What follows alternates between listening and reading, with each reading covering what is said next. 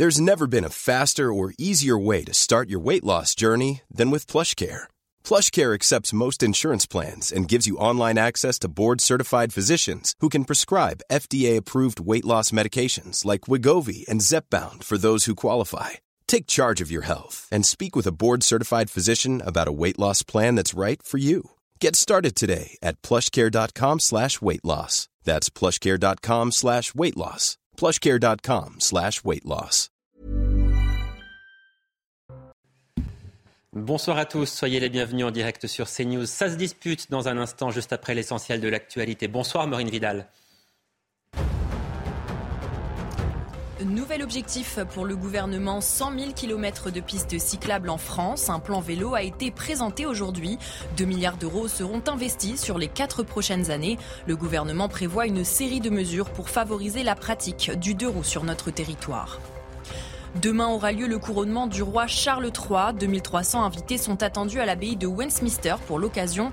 Des centaines de millions de téléspectateurs suivront l'événement. La fameuse phrase Please mind the gap que l'on entend en sortant du métro londonien résonnera dans les couloirs de l'Underground ce week-end avec les voix du roi et de la reine. Raphaël Nadal a annoncé son forfait pour le Master 1000 de Rome sur les réseaux sociaux. Blessé à la hanche, il pourrait être absent à Roland Garros qui débutera dans trois semaines. Ces dernières années, Raphaël Nadal a souvent été gêné par des problèmes de santé, notamment au niveau du genou et du pied. Ça se dispute donc jusqu'à 20h en direct sur CNews. Bonsoir Julien Drey. Bonsoir. Bonsoir Alexandre Bonsoir, Merci à vous d'être sur ce plateau. On commence avec l'Italie qui exige des excuses après les propos de Gérald Darmanin concernant Giorgia Meloni. Rome estime qu'il s'agit d'une insulte vulgaire. Le ministre de l'Intérieur français a estimé avant-hier que la première ministre italienne était incapable de régler les problèmes migratoires sur lesquels elle a été euh, élue. On voit cela avec Geoffrey Defebvre et ensuite place au débat. Giorgia Meloni, la première ministre italienne, jugée incapable de régler les problèmes migratoires sur lesquels elle a été élue, selon Gérald Darmanin. Des propos qui visaient à disqualifier le Rassemblement national, qui se sont retournés contre le ministre de l'Intérieur quand il dit qu'il condamne un gouvernement incapable de lutter contre l'immigration, je croyais qu'il parlait de lui et de son gouvernement, tellement le nombre de migrants légaux et illégaux a explosé depuis qu'il est ministre de l'Intérieur. Regardez la situation à Calais, regardez la situation Porte de la Villette, Porte de la Chapelle, euh, en région parisienne. Aujourd'hui, c'est un fiasco migratoire en France et euh, euh, Gérard Darmanin est le principal responsable. Selon le ministère italien de l'Intérieur, plus de 36 000 personnes sont arrivées par la Méditerranée en Italie cette année, contre environ 9 000 durant la même période en 2022. Aux premières loges comme député des Alpes-Maritimes, département frontalier de l'Italie, Eric Ciotti, président des Républicains, a lui aussi réagi. Si l'Italie décide de ne plus gérer les flux migratoires aux portes de l'Europe, la France vivra une véritable submersion migratoire. Les conséquences diplomatiques ne se sont pas faites attendre. Le chef de la diplomatie italienne, qui devait rencontrer son homologue française Catherine Colonna hier, a annulé sa visite. Julien Drey, est-ce que selon vous, Gérald Darmanin doit présenter des excuses à l'Italie ou est-ce qu'il a finalement simplement porté un jugement politique? Il a porté un jugement politique, mais qui était euh, désagréable pour l'Italie, prétentieux pour la France, euh, et qui, sur le fond, ne fait rien avancer du tout. C'est vrai que euh, Mme Mélanie avait un programme très dur et elle est confrontée à une réalité qui montre que c'est pas aussi simple que ça. Mais on n'est pas là pour lui donner des leçons parce que franchement, c'est pas extraordinaire, quoi. Voilà. Ça fait six mois que Giorgia Meloni est au pouvoir. Ça fait six ans qu'Emmanuel Macron euh, est au pouvoir et six mois, c'est le temps qu'a mis Gérald Darmanin pour expulser l'imam Iqiyoussen. Donc effectivement, euh, il n'a pas vraiment de leçon euh, à donner, je crois, à Giorgia Meloni. On peut discuter nous, comme commentateurs, à la limite du bilan de, Giorgia Meloni, mais lui n'a pas de leçon à faire. Il y a une forme d'ingérence, de manque de respect pour la souveraineté de l'Italie. C'est une faute diplomatique qu'il a, qu'il a commise, puisque Giorgia Meloni représente les Italiens et l'Italie est un pays euh, allié et ami, et on va avoir besoin de travailler avec lui justement pour limiter les flux euh, migratoires. Donc euh, il est un peu en roue libre ces temps-ci, Gérald Darmanin, quand il s'attaque aussi à Marine Le Pen, et à chaque fois ça lui revient en boomerang, puisque c'est l'occasion pour ses adversaires de rappeler un bilan qui est quand même très modeste en matière d'immigration. J'ai rappelé IQCN, mais on pourrait rappeler l'Océan Viking, par exemple, et en matière de sécurité, son impuissance face au Black Bloc ou encore l'épisode du Stade de France. On va regarder les, les unes de la presse italienne et vous allez voir que ça fait évidemment beaucoup parler. Regardez la une de la Stampa. D'abord, migrants, attaque française. Mélanie exige des excuses. La Repubblica qui parle carrément d'une gifle de euh, Paris. La une de la Sicilia. Mélanie incapable sur les migrants. Une offense inacceptable, c'est ce que dit le ministre des Affaires étrangères euh, italien. Et puis enfin, Corriere della Sera parle d'un combat entre la France et l'Italie à propos des migrants. Julien Drey, est-ce que c'est une vous semble disproportionnée Est-ce que véritablement les, propos de Gérald Darmanin euh, avaient de quoi déclencher une véritable affaire d'État en fait euh, il permet à Mme Mélanie de, trouver par là euh, peut-être aussi une manière de resserrer ses troupes en disant la France, voilà, etc. Bon, maintenant, ce qui est dommage avec ce qui vient de se passer, c'est que on, avait quand même grandeur nature euh, la possibilité de discuter sur comment on gérait les flux migratoires et en montrant que s'il n'y avait pas de coopération, parce que c'est ça la démonstration, s'il n'y avait pas une bonne coopération européenne qui permettait de remettre en cause un certain nombre de dispositifs tels qu'ils existent, etc., ben personne ne pouvait s'en sortir tout seul à la manière dont certains nous ont dit qu'avec le Brexit, tout allait bien, et qu'il suffisait de sortir de l'Europe pour que tout aille bien. Et en matière migratoire, Mme Mélanie est arrivée avec un programme très radical, et elle-même, elle a été obligée de reconnaître que c'était pas aussi simple que ça. Donc, pédagogiquement, on aurait pu faire avancer les choses et mettre en place des coopérations européennes plus intelligentes, notamment sur les plans frontaliers. Et là, on est en train de bloquer, voilà, les choses. Mmh. Euh, moi, je pense que Giorgia Meloni n'est pas si radicale que ça. Et c'est pour ça qu'elle est en difficulté aujourd'hui. Si on compare à Matteo Salvini, par exemple, euh, c'était en, 2018, euh, je crois, euh, l'immigration avait baissé. Mais parce qu'il s'était justement, il avait été radical et il s'était assis sur le droit de la mer. Là, en fait, Giorgia Meloni a choisi aussi, parce qu'elle a la pression européenne, la voie de la coopération, la voie légale de, modifier un peu son, droit, mais ça prend, ça prend du temps. Elle, a choisi de s'inscrire peut-être dans le temps long parce que Salvini était dans une coalition baroque. Elle, elle a une, coalition qui promet d'être stable sur la durée. Et donc je crois que Mélanie met du temps à avoir des résultats parce que justement, elle ne veut pas être caricaturée en, populiste. Elle veut euh, passer par des procédures euh, légales. Par ailleurs, elle fait euh, les deux. En fait, l'Italie et la France font de la politique intérieure. Gérald Darmanin se sert de Mélanie dans son combat contre le Rassemblement national et, offre à Mélanie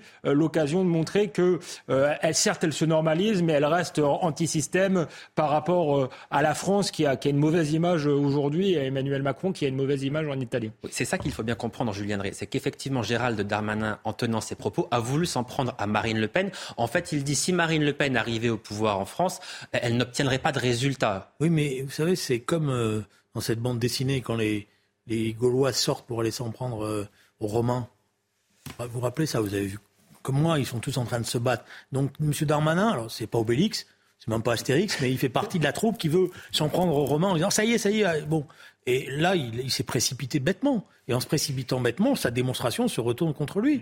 Il valait mieux justement attendre, avoir un vrai débat euh, euh, calme sur euh, la manière dont une coopération pouvait se rétablir intelligente avec l'Italie. Quant à Salvini, c'est juste une remarque à Salvini, il avait fait, il avait fait du, c'était du show. Vous avez, d'ailleurs, vous l'avez dit vous-même. Comme il n'avait pas beaucoup de temps, il a fait du show sur les bateaux, les bateaux en disant moi je les refuse, etc. Mais ça avait fonctionné. Mais non, ça n'avait pas fonctionné parce qu'en fait, il a. Il avait fait baisser l'immigration le temps qu'il était là. il est resté six mois. Quand il était ministre de l'Intérieur. il est resté trois mois. Et donc il a expulsé trois bateaux, ça fait baisser les chiffres. Mais sur le fond, il n'y est pas arrivé. Parce que je vous rappelle qu'il s'en était pris à un, commandant de bord qu'il avait mis en examen, etc. Et que finalement, la justice l'a euh, débouté et qu'il s'est retrouvé euh, gros gens. Voilà. Qu'on écoute Papendiaï, le ministre de l'Éducation euh, nationale, qui est revenu sur cette sortie de, de Gérald Darmanin et qui lui aussi cible le Rassemblement national. Écoutez. Je, pense que combattre le RN, c'est une obligation, c'est euh, un, devoir euh, politique que nous avons euh, en France, et c'est d'ailleurs une des raisons pour lesquelles je me suis engagé en politique, et cela n'a pas de ou ne doit pas avoir de répercussions quant, quant à nos relations avec les autres pays. Alexandre Devecchio, un commentaire?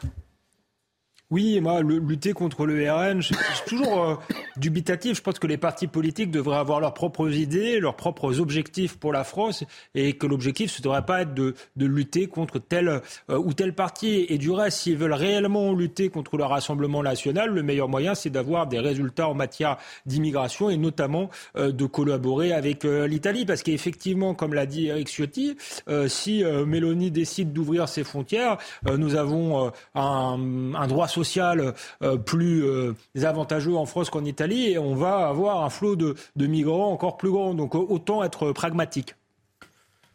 Moi, je pense que tout ce qui est péremptoire, euh, surtout de la part de la ministre l'Éducation nationale, qui, d'après moi, devrait mieux se concentrer sur la gestion de l'éducation nationale, parce que là, il y a beaucoup de choses à faire et il n'y a pas des résultats qui sont attendus, n'a aucun intérêt. Voilà. Donc, ces, ces, déclarations intempestives, il faut combattre le Front National, etc. D'abord, ça, ça, ça sert à rien, si ce n'est que ça lui permet d'occuper les plateaux de télé peut-être pendant quelques minutes et de, de distraire l'opinion par rapport euh, à la réalité de ce qui se passe dans l'éducation nationale.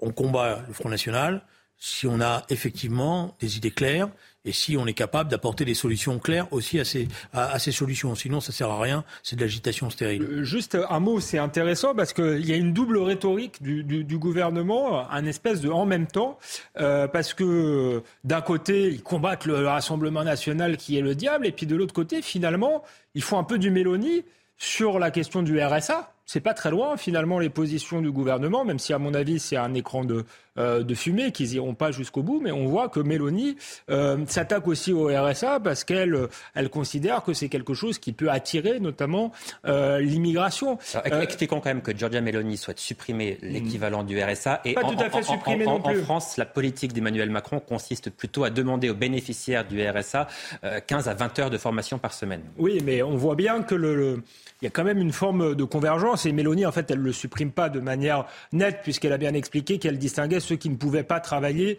de ceux qui abusaient euh, du système. Donc euh, là, euh, on voit que derrière les, cris d'orfraie, derrière le pseudo-barrage républicain, finalement, il y a une convergence, tout simplement parce que les peuples, aujourd'hui, réclament un meilleur contrôle des flux migratoires.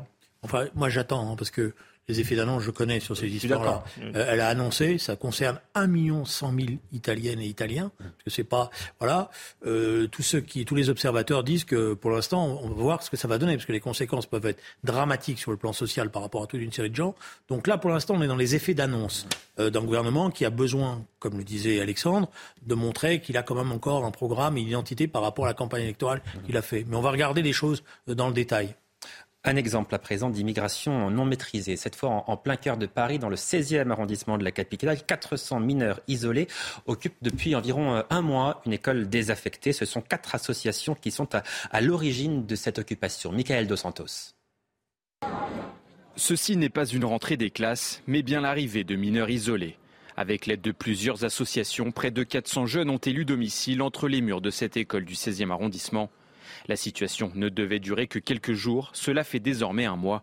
L'occupation illégale fait débat chez les riverains. Il y a eu des bagarres, ils jouent au ballon toute la journée, ils font leurs besoins dans la cour, nous avons des pissotières en face, il y a un bruit infernal à partir de 18h, 18h30 jusqu'à euh, pas d'heure euh, dans la nuit. Le seul bruit qu'il faisait, c'était quand il jouait au ballon. C'est le moins qu'on puisse lui accorder. C'est comme les gens qui refusent les coques à la campagne. À l'intérieur, les conditions sont sommaires, pas de lit ni même d'électricité. Les mineurs isolés dorment à même le sol. Une fontaine à eau et des toilettes ont été installées, mais là encore, les nuisances se font ressentir. On leur a en plus créé un point d'eau juste en face d'une église qui empêche la circulation des fauteuils roulants et des poussettes sur le trottoir. Quand ils viennent pour vidanger les, toilettes, il y en a quatre ou cinq, je crois, ça fait un boucan du diable. Quoi, hein. Chaque soir vers 18h, ces mineurs isolés, ivoiriens et sénégalais pour la plupart, continuent d'affluer. La mairie du 16e arrondissement et la mairie de Paris, elles, préfèrent se renvoyer la balle. Alexandre Devecchio, la question des mineurs isolés, est-ce que c'est une question qui symbolise, selon vous, l'échec du gouvernement en matière de lutte contre l'immigration illégale? Oui, on voit bien que ce euh, dispositif juridique euh, n'est pas adapté. Parce qu'en réalité, dans bien des cas, c'est devenu une filière d'immigration euh, illégale parce que les mineurs euh, ne sont pas euh, mineurs. Dans d'autres pays, on accueille les mineurs isolés, mais on fait un test osseux. Un test osseux, c'est faire un test pour mesurer le poignet. Hein. C'est pas faire des prélèvements sur les os. Je parle de Danemark, par exemple, ils le font. Et au Danemark, quand on refuse ce test, on est considéré comme illégal d'office et on est renvoyé. Le Danemark est un pays social-démocrate. Euh, je le rappelle, c'est pas une dictature fasciste. Donc là, il y a une faiblesse euh, de l'État français. Il faut très vite envoyé le signal que l'accueil des mineurs isolés est une exception pour les cas de, mineurs réellement, pour arrêter avec cette filière d'immigration clandestine, parce qu'en réalité, c'est extrêmement rare qu'on envoie des, des, mineurs comme ça immigrer seuls. Ce sont des filières avec des gens qui sont majeurs. Donc il faut absolument démanteler cette filière, sinon on arrive à des situations indignes pour tout le monde, comme celle qu'on observe euh, dans cette école du 16e arrondissement. L'échec, c'est l'échec de la reconduite à la frontière, de l'incapacité qu'on a de par nos dispositifs, et surtout du fait qu'on n'est pas capable d'avoir construit des relations avec les États d'origine, le Sénégal, Côte d'Ivoire, le Maroc, l'Algérie, parce qu'on change de politique en permanence à leur égard. Un jour on les chouchoute, un jour on les méprise. Voilà, donc on n'a pas été, on n'a pas été capable de construire la coopération nécessaire qui permettrait de les raccompagner le plus rapidement possible euh, dans leur pays d'origine. Et tant qu'on n'aura pas résolu cette question-là, on peut inventer tous les systèmes qu'on veut on sera toujours confronté à ce qui est en train de se passer. Les mineurs, pardon, les mineurs ont vocation à rester en France. Ceux qu'ils sont réellement ne sont pas expulsables de toute façon. Non, si on a la preuve qu'il y a des filières qui, qui voilà, d'abord premièrement, si on est en capacité, moi l'histoire des tests osseux, je pas d'hostilité a priori. Ce que je sais, c'est que c'est pas systématiquement probant, mais c'est pas grave euh, si les choses sont faites avec un contrôle judiciaire, pour pas, etc. Le, le, problème, c'est si on n'arrive pas euh, à casser la filière, plus exactement, il faut casser la filière, et pour casser la filière, il faut effectivement des enquêtes, etc. Mais il faut surtout, surtout, c'est ça la chose la plus importante, c'est avoir l'accord des pays d'origine. Si vous n'avez pas l'accord des pays d'origine, si vous êtes capable, comme c'est le cas aujourd'hui, de se disputer avec euh, le Maroc, parce que nous sommes dans une dispute avec le Maroc, où un jour vous, vous faites un sourire à l'Algérie, le lendemain euh, vous, lui, euh, vous lui faites la tête. Si vous n'êtes pas capable de construire avec un pays qui est quand même un pays francophone, qui est un pays amical, le Sénégal, on n'avancera pas. C'est ça qui est intéressant dans, dans, le, dans, dans ce qui est en train de se passer avec Mme Mélanie. C'est que si l'Europe n'est pas capable de construire ce que j'appelle l'euro-méditerranée, c'est-à-dire une relation maintenant de confiance avec tous ces États pour permettre ces reconduites à la frontière, vous pourrez faire tout ce que vous voulez. À un moment donné, vous serez comme à la Mélanie. C'est marrant, vous êtes d'accord avec euh, Giorgia Meloni parce qu'elle veut un grand plan, une sorte de plan Marshall justement pour ces pays-là, pour qu'il y ait euh, une croissance économique et qu'ils puissent garder leur, euh, leur ressortissants. Il y, a, il y a un point d'accord. Quand il fait beau, je dis pas il pleut parce que non, mais la personne qui dit qu'il fait beau n'est pas je, hein. je, je, je, note moi, je suis pas un sectaire, moi. C'était pas une critique. Et, et c'est très bien, je suis pas sectaire non plus. Je dis souvent que je suis d'accord avec vous, Julien Drey, presque trop souvent parce que l'émission va finir par s'appeler Ça ne se dispute pas. Euh, mais mais, euh, hein, si vous voulez.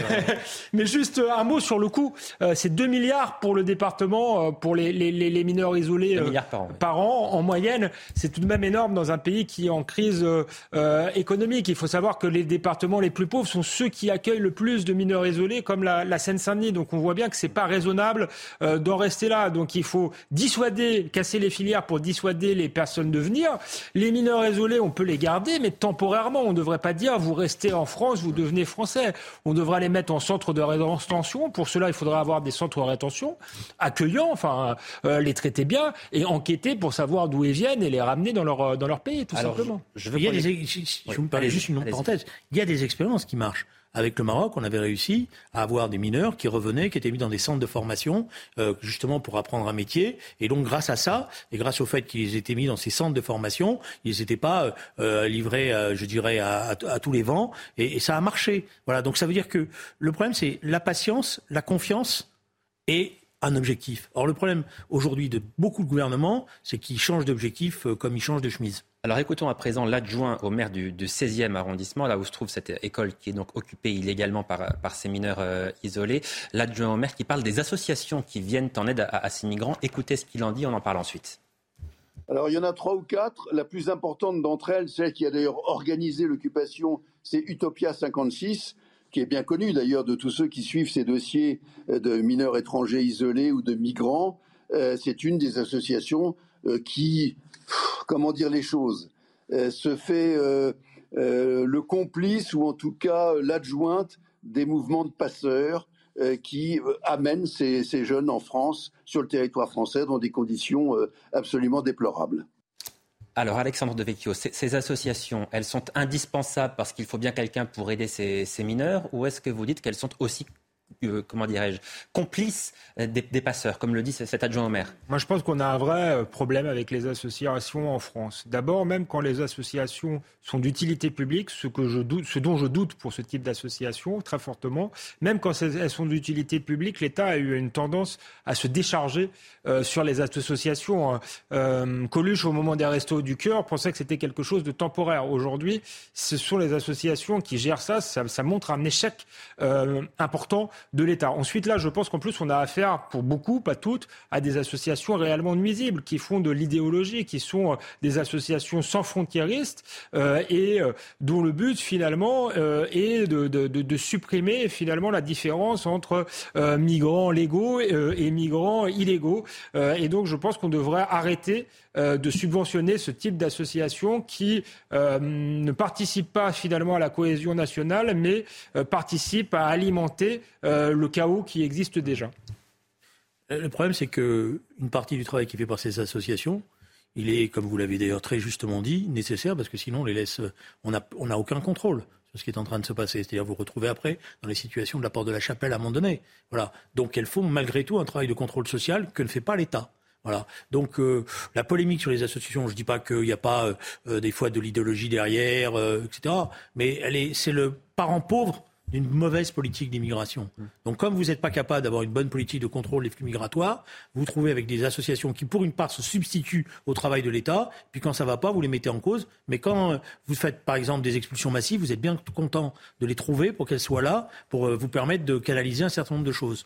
Non, mais on, est d'accord, mais euh, dans un État euh, bien géré, l'État reprendrait la main, fera, le tri entre les bonnes et les mauvaises euh, associations et arrêterait de, se défausser. Donc c'est un vrai problème, mais je suis d'accord, c'est d'abord un dysfonctionnement de l'État. Alors on va parler d'une nuisance à présent qui empoisonne la, la vie des habitants de, certains quartiers? Ce sont les nuisances liées au trafic de, stupéfiants. le gouvernement semble être en, en grande partie impuissant face à ces trafics qu'ils sont, vous le savez, on en parle beaucoup, en pleine expansion. Une députée du groupe Les Républicains propose de changer radicalement de, politique en punissant sévèrement les consommateurs, puisque sans consommateurs, eh bien, il n'y a pas de trafic. Voilà ce qu'elle dit pour justifier ses propositions. Écoutez, on en parle ensuite. Les gouvernements successifs se sont attaqués à l'offre, mais jamais à la demande. Et donc c'est un nouveau prisme que je veux euh, essayer, que je veux tenter. Alors je ne dis pas que c'est la solution miracle, mais je pense que c'est l'addition de beaucoup eh bien, de moyens différents qui pourra nous mener à une lutte efficace contre le trafic de stupéfiants. Et aujourd'hui, je veux effectivement eh bien, euh, taper fort sur les consommateurs. J'estime qu'en s'en prenant aux consommateurs de stupéfiants, on pourra endiguer le trafic de stupéfiants.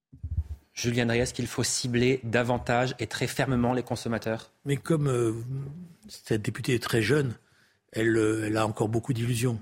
Parce que sans prendre le consommateur, on a fait ça dans les années 70-80. Le problème, c'est l'explosion de la consommation, qui, malgré les politiques de prohibition, a continué.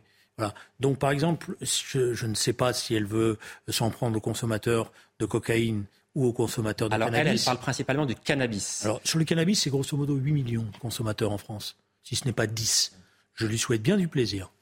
Et d'ailleurs, je, lui donne un conseil, qu'elle regarde autour d'elle, parce qu'il va falloir qu'elle sévisse, parce que je suis à peu près certain qu'autour d'elle, il y a beaucoup de consommateurs. Alors, e-, effectivement, les chiffres sont plutôt autour de 5-6 millions de consommateurs, de personnes, de Français qui consomment au moins une fois par an euh, du cannabis, elle propose une amende forfaitaire de 10 000 euros. C'est-à-dire qu'à partir du moment où vous êtes interpellé dans la rue avec du cannabis sur vous, vous avez une amende automatique de 10 000 euros. Aujourd'hui, c'est 200 euros. Est-ce que c'est la bonne solution ou est-ce que c'est quelque chose qui est impossible, Alexandre Devecchio ah, je, vois euh, Julien Drey euh, sourire. Je ne pense pas que ça va tout résoudre, mais je pense que c'est une partie de, la solution, effectivement, parmi les consommateurs Aujourd'hui, il y a tout parce que 6 millions de personnes, c'est un chiffre important, mais il y a aussi beaucoup au départ euh, des enfants de bourgeois qui ont les moyens de, euh, de payer. Il faut bien savoir que quand on consomme, euh, on a une responsabilité sociale parce que c'est des trafics, souvent dans des quartiers pauvres. Et donc, moi, je, considère que c'est pas une, une mauvaise chose. Ensuite, je pense que c'est très difficile. Alexandre, deux secondes si vous pensez qu'aujourd'hui les consommateurs, j'ai que, que commencé par dire que, les chiffres c'était tout le monde. Je suis à peu près certain que si je vais dans votre rédaction, vous allez avoir quelques surprises. Peut-être, mais et 10 000 euros d'amende, c'est pas les mêmes. Avant, on mettait les gens en garde à vue, ce qui était absurde. Euh, les, les policiers ont autre chose à faire, donc 10 000 euros d'amende, ça me paraît être quelque chose de faisable et pour le coup de dissuasif. À un moment donné, on voulait faire ça pour non-port du masque. Je ne sais pas si vous vous souvenez euh, pendant le Covid. Donc pourquoi pas euh, pour le cannabis? Encore une fois, ça va pas tout résoudre. Ensuite, moi, je pense que c'est très difficile de euh, démanteler euh, des filières. On a tendance euh, en France à vouloir taper le haut de la pyramide, ce qui philosophiquement est une bonne chose, mais c'est très très long de démanteler des filières. Et pendant ce temps-là, dans les quartiers, euh, il y a de la souffrance euh, sociale, il y a de l'insécurité. Et donc je pense que harceler euh, les consommateurs en bas des bars, harceler aussi les, les guetteurs, parce qu'en réalité les peines sont assez faibles pour, pour les petits trafiquants, mettre des peines plus lourdes, je pense que ça peut aider à faire en sorte que dès qu'on que, si vous voulez, on, ferme un point de deal, il n'y en ait pas un autre qui ouvre euh, dans les deux heures un peu plus loin. Moi, je vais dire, le problème qui est le suivant, c'est qu'on est en train de perdre notre temps. Le vrai danger, celui qui est le danger, en train de devenir le danger majeur pour la société française, c'est la consommation de cocaïne. Et d'héroïne, et surtout de cocaïne, parce que les prix ont énormément baissé, qu'elle est en train malheureusement de se démocratiser, et que les effets thérapeutiques de la consommation de cocaïne sont désastreux sur le long terme. Et c'est là où il faut se concentrer. Et là, nous avons des mafias qui sont en train de prendre en main le trafic. Le trafic de, cannabis, c'est le trafic du tout venant. Voilà, maintenant. maintenant... On, peut imaginer que les propositions de cette députée Les Républicains s'appliquent aussi pour les consommateurs de cannabis, de, cocaïne. ça s'applique pour l'ensemble des consommateurs de stupéfiants. Mais comme, sur le cannabis, vous savez, il y a, je ne sais pas si vous avez vu, il y a une très bonne série avec Sylvester Stallone sur une chaîne. Et il arrive, dans, il débarque dans un village et il voit des vendeurs de LBD, de, de, de, comment, euh, LBD, je crois, c'est comme ça que ça s'appelle, de chanvre, quoi, en gros. et il leur dit, attendez, moi maintenant, c'est moi qui vous propose protéger contre les autres. Et les vendeurs disent, mais ça y est, c'est légal, on n'a pas besoin de te protéger. Voilà. Le chanvre est, déjà quasiment. Vous avez partout des boutiques. On est. Alors vous allez me dire, c'est pas exactement du cannabis. On n'en est pas loin. Hein. Voilà. Donc je préférerais qu'on concentre tout notre travail euh, policiers, de démantèlement des réseaux, de ces cartels qui sont en train de se constituer, ces filières internationales sur la cocaïne. Et je pense que le, le cannabis, les États qui ont commencé à mettre en place des politiques, non pas de dépénalisation, mais de légalisation contrôlée, ont plutôt des bons résultats. Alors vous parliez sans doute des... Voilà, là, il y a un désaccord entre nous parce que euh, Julien Drey, vous n'êtes vous êtes pas cohérent. Vous venez de dire ah, que le, trafic de cocaïne explose, justement parce qu'on a légalisé le trafic de, de, de, de, le trafic, on a légalisé euh, le cannabis. Si demain vous légalisez le cannabis, vous aurez une surexplosion. Le trafic de cocaïne. Et, allez voir en Belgique, allez voir euh, aux, Pays-Bas. On peut pas dire que ce, que ce soit une très grande réussite leur légalisation. Ah, puis c'est les ports par lesquels transite euh, la, la, drogue. Allez rapidement, je viendrai en marque une pause. On n'a pas légalisé la cocaïne en. Non, je parlais pas de la bon, voilà. les drogues douces. sur le cannabis, le résultat par exemple de la Californie, qui a été le premier État américain à le faire, il y en a d'autres qui sont en train de le faire. Le résultat de ce qui est en train de se passer au Canada sont des résultats qui sont plutôt positifs. Et c'est vers là. Pourquoi je dis ça? Parce qu'on ne pourra pas, c'est pas vrai, cette bataille sur le cannabis. C'est ça qu'il y avait dans les propos d'Alexandre, il y a quelque chose qui n'allait pas. Il dit les jeunes, mais c'est pas les jeunes qui consomment du cannabis, c'est toute la société. Allez, on marque une pause. On se retrouve dans quelques instants pour la deuxième partie de cette dispute. On reviendra sur les violences qui ont eu lieu lors de la manifestation du 1er mai et sur cette lettre des syndicats de forces de l'ordre envoyée directement au président de la République. Ils seront reçus d'ailleurs la semaine prochaine à l'Elysée. A tout de suite. De retour en direct sur euh, CNews, 19h31. On fait tout de suite un point sur l'actualité avec Maureen Vidal. Alors que Rome exige des excuses de la part de Gérald Darmanin, Elisabeth Borne plaide pour un dialogue apaisé entre la France et l'Italie. Les mots du ministre de l'Intérieur hier concernant l'incapacité de Giorgia Meloni de régler le problème migratoire ont froissé le gouvernement italien. De son côté, le ministre italien des Affaires étrangères Antonio Tajani a déclaré, je cite, C'est une insulte gratuite et vulgaire adressée à un pays ami et allié. Des militaires indiens qui défileront sur les Champs-Élysées le 14 juillet. Le Premier ministre indien Narendra Modi sera l'invité d'honneur du défilé de la fête nationale. Selon l'Élysée, c'est l'occasion d'engager une nouvelle phase du partenariat stratégique entre les deux pays.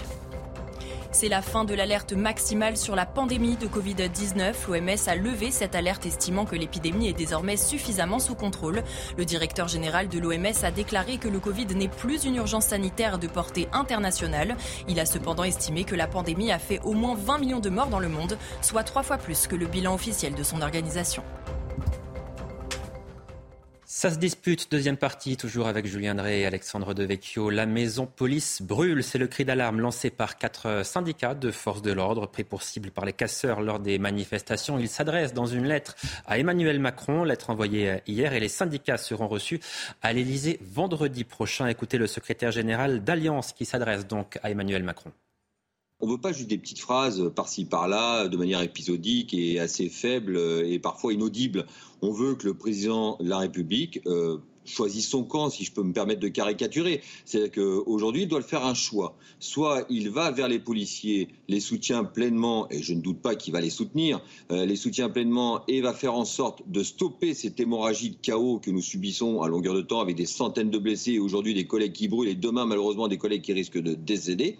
Euh, soit il fait un autre choix, celui de l'idéologie euh, politique, celui euh, des casseurs, de l'insurrection, et dans ces cas-là, les policiers ne pourront pas continuer dans un tel système.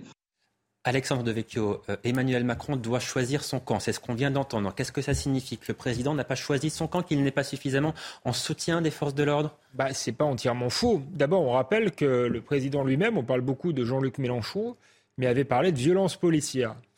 C'était chez Brut. Euh, dans une interview. Il, a reconnu ensuite que c'était une erreur. Hein. voilà, mais il est, il est très silencieux tout de même euh, dans, dans, cette affaire. Donc, euh, donc vu, la gravité de l'affaire, vu les images qu'on a vues avec un policier transformé en torche humaine, c'est vrai que la parole présidentielle est, à mon avis, importante. Euh, et ensuite, la parole ne suffira pas. Il faudra euh, effectivement euh, des actes. Et ça, ça passe par une réécriture de, la loi. On va en parler. Julien Rey, sur l'attitude du président de la République, comment est-ce que vous la jugez en ce moment? Je pense que le gouvernement a joué avec le feu, c'est le cas de le dire, lundi. Il se trouve que j'étais place de la nation. Et l'homme d'âge que je suis, puisque la formule désormais classique, a quand même vécu un certain nombre de manifestations, y compris des manifestations très tendues. Je n'ai rien compris au dispositif. Et je pense que plusieurs policiers avec qui j'ai parlé, que les gens reconnaissent, on parle, me disaient eux-mêmes qu'ils ne comprenaient pas ce qui se passait. Ils étaient, euh, on leur disait d'avancer, puis après on leur disait de reculer, puis après on leur disait faut aller là. C'était, par exemple, des milliers de manifestants n'ont pas pu se disperser place de la Nation parce que toutes les issues étaient fermées. Et on leur disait prenez le métro. Ils disaient mais dans le métro il y a tellement de gaz qu'on n'arrive pas à rentrer. Alors que tout le monde sait que quand il y a une dispersion, on doit laisser un axe, notamment par l'axe qu'on laisse en général, c'est le cours de Vincennes. Et on met quelques contrôles, etc. Il était fermé. Voilà. Donc, euh, dans la gestion, c'est ça que les syndicats de policiers, moi, ils vont voir euh, Emmanuel Macron, c'est très bien, mais moi, je veux bien les voir. J'en connais un certain nombre. Et on va parler de, des dispositifs qui sont mis en place. Il y a des dispositifs qui ont très bien marché dans les premiers temps des manifestations. Rappelez-vous, il y avait très peu d'incidents. Et là, euh, lundi, tout d'un coup, on a oublié les bonnes habitudes. On a laissé, par exemple, les Black Blocs se concentrer, alors qu'il y a une participation maintenant de toutes les organisations syndicales. Avant, en général, elles ne voulaient pas. Maintenant, elles participent, elles, elles collaborent, elles donnent des informations. Donc, il y a quelque chose qui ne va pas. Et je crois que ce qui ne va pas, c'était que derrière, il y avait une petite idée. Parce que la petite musique, elle a commencé dès lundi soir. La violence, la violence, la violence. Et comme ça, on ne parlait pas du succès des manifestations Qu'est-ce que vous dites Que le, gouvernement n'a rien fait pour euh, atténuer ces violences, pour les empêcher Oui, oui, je, je, Volontairement, c'est ce que je vous dites Je pense que les dispositifs qui étaient là étaient des dispositifs qui laissaient de l'espace pour la violence. Voilà. Donc volontairement, on est d'accord. Ah oui, je le dis volontairement. je, l'assume complètement. Alors ils vont me mettre la main sur le cœur, ils vont me traiter tous les noms, etc. Mais il se trouve que comme M. Darmanin, comme M. Macron, n'ont pas exactement la même expérience que moi sur les manifestations, et je peux leur démontrer un certain nombre de choses. Je n'irai pas jusqu'à parler de, complot, mais qui est euh, une forme d'alliance objective entre le gouvernement et les Black Blocs, que les Black Blocs aient fait le jeu du gouvernement, voire que la France insoumise ait fait le jeu du gouvernement, euh, c'est une certitude. Euh, les, cortèges ont commencé à décroître à partir du moment où il y a eu de la violence, à partir de, Sainte-Soline. Moi, je ne sais pas si l'État le fait exprès ou pas, mais il y a une forme d'impuissance de l'État depuis des années qui devient insupportable. Et donc les responsables ne sont pas les syndicats. Euh, les responsables sont bien sûr d'abord les Black Blocs, mais aussi euh, l'État impuissant à faire faire régner l'ordre public. Donc là, je rejoins Julien Drey. Mais du coup, les, les, policiers ont raison de s'adresser à Emmanuel Macron. et, et, sans doute à leur ministre de l'Intérieur aussi. Peut-être qu'ils ne comprennent pas les ordres qu'ils reçoivent. En tout cas, je suis sûr et certain que les policiers n'agissent pas de même, qu'ils n'ont qu'un seul souhait, c'est de maîtriser ces black blocs. Moi, je me souviens de, de Linda Kebab, qui sous-entendait, comme vous, euh, qu'elle avait des ordres incompréhensibles. Hein. Mm. Linda Kebab, euh, syndicaliste policière. Alors, je précise quand même que ce n'est pas Emmanuel Macron qui recevra les syndicats de policiers vendredi, c'est son directeur de cabinet qui, le, fera. Les forces de l'ordre qui réclament une nouvelle loi anti-casseurs. Julien Drey, qu'est-ce qu'il faut mettre dans cette loi pour que les choses changent réellement, à supposer que ce soit possible d'ailleurs? Le problème, c'est que euh, c'est toujours la même chose il y a une impuissance, et, cette impuissance, au lieu de la corriger en modifiant les dispositifs, on fait de la fuite en avant et on met des lois. Des lois qui s'ajoutent à d'autres lois, dont on ne sait pas bien ce qu'on va faire. Parce que là, la loi, ils veulent la modifier pour une chose, c'est créer un délit de tentative de, de mise en place d'une barricade. Voilà, c'est ça l'essentiel. Bon, euh, au passage, d'ailleurs, c'est très compliqué parce que le, simple fait de faire tomber une, une trottinette, ça, va, ça peut donner lieu, voilà, c'est n'importe quoi. Voilà, je vous le dis comme je le pense, ça ne changera rien. Alors, en plus, je pense qu'on va mentir à certains policiers en leur faisant croire qu'on va, euh, qu'on va changer les dispositifs législatifs, que ça va leur donner plus de poids, etc. et tout. C'est pas vrai. Et que les choses soient claires. C'est pas les policiers qui sont responsables de la situation. Les policiers, au contraire, ils sont les victimes de cette situation. Parce que lundi, euh, à la nation, eux-mêmes, ils en avaient assez de prendre d'abord eux-mêmes les gaz lacrymogènes qui revenaient sans arrêt. Euh, et ils disaient, il y a un moment donné, on en a marre. Alexandre Devecchio, cette, cette loi, rapidement, elle ne servira à rien, ça ne changera rien. Ça dépend comment elle est écrite. Moi, je suis persuadé qu'il faut euh, tout de même euh, une loi. Il y avait une première tentative pour faire à peu près comme avec les, les hooligans, hein, qui est un dispositif qui fonctionne très bien.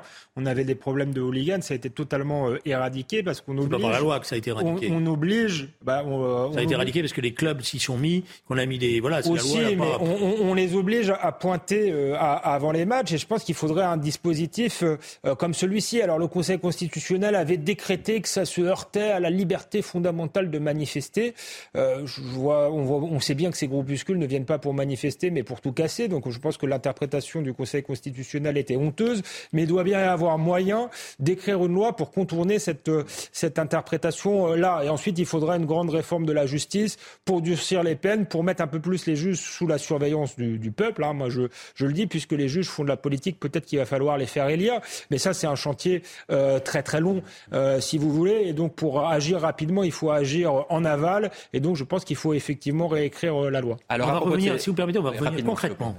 Concrètement, dimanche, euh, lundi soir, vers 20h, vous aviez des dizaines de jeunes qui étaient comme on dit, nassés, c'est-à-dire qui étaient empêchés de sortir, et pendant une heure, une heure et demie, ils étaient là, on contrôlait l'identité. Quasiment aucun n'était en bad blocks. Les bad blocks étaient partis depuis longtemps. Les bad blocks, euh, la plupart, d'ailleurs, tout, tout, un noyau dur qui était là, était étranger. D'ailleurs, plusieurs policiers en civil qui étaient là disaient on a entendu des langues étrangères. Ça veut dire qu'ils ont franchi les frontières. Ça veut dire que s'il y avait une bonne coordination, ces gens-là, on doit les arrêter avant. On est d'accord. Oui. Alors, à, propos de ces, violences lors des, manifestations contre la réforme des retraites, voilà ce que disait Emmanuel Macron lors du Conseil des ministres qui avait lieu avant-hier à, l'Élysée. Le président qui a fustigé l'attitude de la France insoumise, Jean-Luc Mélenchon et, les insoumis dans leur ensemble sont accusés, regardez, de faire la courte échelle au Rassemblement national. Autre commentaire du président de la République, les factieux nourrissent les factions. Euh, Julien Drey, Jean-Luc euh, Mélenchon fait effectivement la courte échelle au Rassemblement national il sert Marine Le Pen dans ces circonstances. Il l'aide à adoucir son image, à, la rendre plus républicaine, plus apaisée. Alors, certainement un petit peu, mais heureusement qu'ils ont Jean-Luc Mélenchon. Sinon, ils n'avaient rien à dire dimanche. Hmm. Heureusement qu'ils ont eu Jean-Luc Mélenchon qui a dit à bas la mauvaise République et c'est devenu. J'ai entendu des commentateurs incroyables. Il appelle à l'insurrection. Euh, c'est tout juste. C'est un mot qu'il a utilisé en tout cas, Jean-Luc Mélenchon. Il a, il a appelé à l'insurrection. Non, il a appelé à la. Il a dit à bas la mauvaise République. Il appelle à l'insurrection civique depuis 10, 15 ans dans toutes les campagnes présidentielles. Là, il n'a pas parlé d'insurrection civique. il a appelé d'insurrection en faisant référence au 14 juillet. Je vais vous raconter une anecdote que j'ai vécue en direct. Un de vos collègues invite Alexis Corbière mardi après-midi. Qui est député de la France Insoumise. Qui était député de la France Insoumise. Alexis Corbien est d'une clarté absolue. Hum. Dès le début, il dit je condamne, c'est insupportable, c'est inacceptable, je suis solidaire des policiers. Mais il me dit je parie que je vais passer 15 minutes à vous parler des violences. Il en a passé 12. Et il n'a pas pu parler du succès de la manifestation. Ouais, cela dit, Alexis Corbière est effectivement très clair. Jean-Luc Mélenchon, beaucoup moins. Alors je suis d'accord, on en a fait beaucoup sur l'insurrection. Du reste, c'est pas la première fois que Jean-Luc Mélenchon parle d'insurrection, euh, mais il a eu des propos à maintes reprises scandaleux envers les policiers encourageant euh, à la violence. Une fois que c'est dit, euh, je suis désolé, ça ne se dispute pas, mais je suis assez d'accord avec Julien Drey. Je l'ai dit tout à l'heure, hein, tous ces gens-là sont des alliés objectifs. Aujourd'hui, la France insoumise a permis au gouvernement de passer en force. Elle permet au gouvernement de ne pas parler des questions de fond, de la question du travail, de la question sociale et d'avoir un bouc émissaire. Et d'ailleurs, on voit bien que c'est la stratégie d'Emmanuel Macron. C'est moi ou le chaos. D'ailleurs, il ramène le, le RN dans l'affaire. Le RN n'a rien à voir avec ça, une opposition euh, raisonnable, mais on voit bien qu'il euh, veut expliquer aux Français que c'est soit les extrêmes, euh, soit lui. Eh bien, moi, ça me paraît pas démocratique. Et, si c'est ça, abolissons la démocratie, faisons en sorte qu'il n'y ait que des partis de centre droit et de centre gauche qui se présentent à l'élection présidentielle et qu'Emmanuel Macron et ses clones soient élus à vie. Allez, il nous reste. Il faut comprendre une chose, hein, ça ne marche pas dans l'opinion. C'est ça qu'ils ne comprennent pas.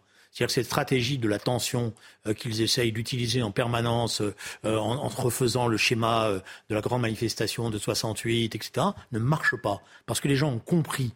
Alors, ils condamnent évidemment la violence, ils sont solidaires des policiers qui sont victimes, mais ils ont aussi compris l'instrumentalisation qui est faite par le gouvernement, alors qu'il y a bien des solutions qui pourraient être mises en place et pour éviter, je ne dis pas tout, mais un certain nombre de situations. Surtout, le gouvernement est responsable de l'ordre public. Donc, on ne peut pas dire je suis le parti de l'ordre et euh, laisser le chaos se répandre dans, dans, le pays. Donc, si vous voulez, il y a double faute. Il y a une faute politique parce qu'ils n'ont pas su convaincre sur cette réforme. Ils ont braqué une grande majorité des Français. Et il y a une faute euh, au niveau du, du maintien de, de, de l'ordre public, une défaillance euh, absolue. Donc, on ne peut pas ensuite dire qu'on est le, le, le, parti de l'ordre. Faut, faut les, les, Français, s'ils croient ça, ils sont idiots. Alors, il nous reste quelques minutes pour parler de la crise sanitaire, la crise du, Covid, puisque trois ans, après trois ans de pandémie, l'Organisation mondiale de la santé a levé aujourd'hui son niveau d'alerte euh, maximum concernant euh, le Covid-19. Ce n'est plus une urgence sanitaire internationale. Voilà ce que dit ce soir euh, l'OMS.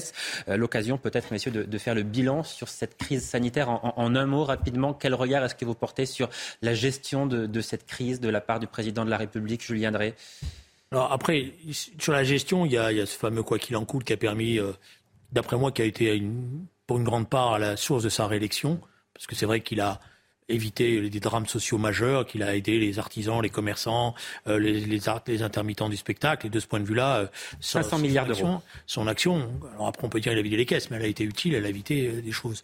Après, il y a plusieurs leçons qui doivent être tirées. Premièrement, on ne sait toujours pas l'origine de ce virus. Plus exactement, maintenant, on la sait, mais on ne la dit pas. C'est des laboratoires qui s'appelle P4, je crois, si je me souviens bien, euh, qui avait fait des manipulations. Il y a des animaux qui ont été pris par des laborantins qui ont été revendus sur le marché. Mais c'est d'abord ces manipulations-là. Laboratoire à Wuhan en Chine, voilà. évidemment.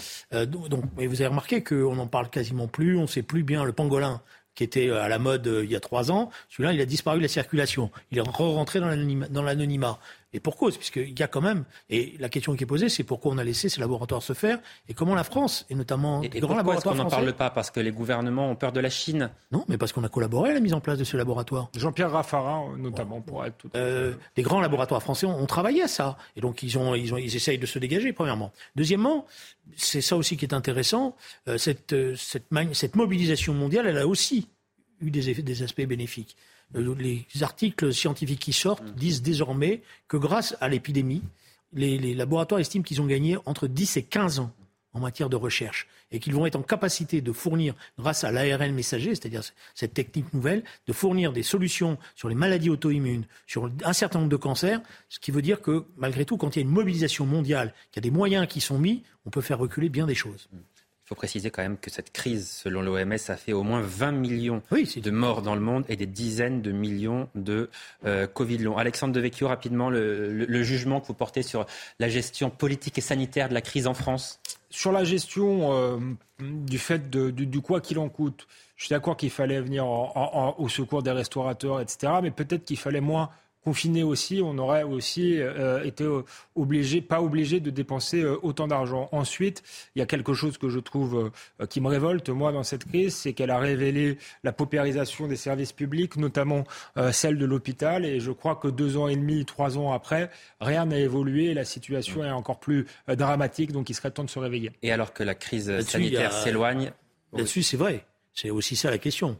Et euh, on, est en train de réintégrer un certain nombre de soignants parce que. Alors on en parle justement. parce qu'on on, les écoute et vous en parlez juste ensuite, euh, précisément au moment où l'OMS annonce que la crise sanitaire est évidemment en train de, s'éloigner. Eh bien, la France va réintégrer les soignants non vaccinés et ça fait ça fait débat, y compris à, à l'hôpital. Écoutez. C'est un message négatif qui est envoyé euh, à la population générale et à la population de soignants sur le sujet de vaccination. Voilà, c'est tout pour moi, ça ne devrait pas être un sujet. Euh, quand on est au contact de patients euh, fragiles et qu'on est soignant, on doit mhm. tout faire. Ça fait partie de nos impératifs. On ne se pose pas la question d'un conducteur de travaux s'il met son chapeau, son casque pour se protéger. On trouve ça normal. On trouve normal qu'un moniteur d'auto-école ait le permis pour enseigner euh, la conduite. C'est le même raisonnement. pour moi, c'est un, sujet qui est devenu politique. ça aurait dû intervenir depuis déjà beaucoup plus longtemps. Ah oui, c'est, c'est une libération pour pour bon nombre d'entre nous, euh, pour un très grand nombre d'entre nous. Donc euh, oui, c'était une liesse euh, hier, c'est sûr. C'est sûr. Bon, maintenant, tout n'est pas gagné. Nous avons, il faut encore être vigilant. Il y a encore des combats à mener, mais c'est une première, c'est une première et, grande victoire, bien sûr. Alors, Julien Drey, vous en parliez, la réintégration des soignants, bonne Moi, je pense qu'il fallait passer l'éponge.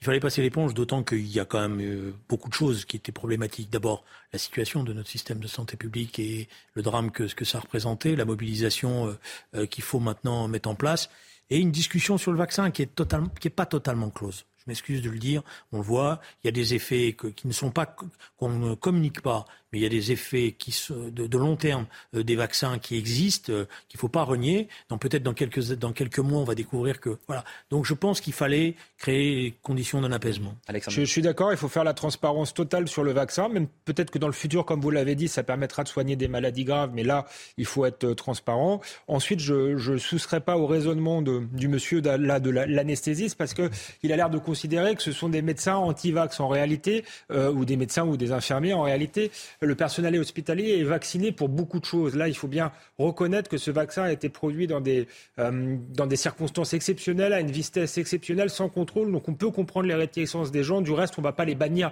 à vie. Euh, je pense que euh, voilà, les gens ont le droit à la rédemption. Je ne sais pas s'ils ont commis une faute d'ailleurs, mais il, est, il, était temps, qui plus est, comme l'a dit Julien Drey, vu l'état de notre système de santé. Hmm. Question devinette très rapidement. Est-ce que vous savez combien de doses de vaccins contre le Covid ont été administrées dans le monde? Non, mais vous allez nous apprendre une idée. Par milliard, je pense. Oui, absolument. 13 milliards, 13 milliards de doses de vaccins administrées dans le monde depuis le début de la crise. Globalement, le vaccin, il a été utile, il faut être honnête. Alors après, il a été fait dans des conditions particulières. Il y a des effets qui ne sont pas forcément maîtrisés, donc c'est tout ça. C'est pour ça qu'il faut la transparence. Merci beaucoup, messieurs, d'être venus ce soir sur le plateau de CNews. Julien Drey, on vous retrouve demain, évidemment, à 19h. Dans un instant, l'heure des pros avec euh, Julien Pasquier. Quant à moi, je vous retrouve à, 22h pour deux heures de débat sur euh, CNews. À tout à l'heure.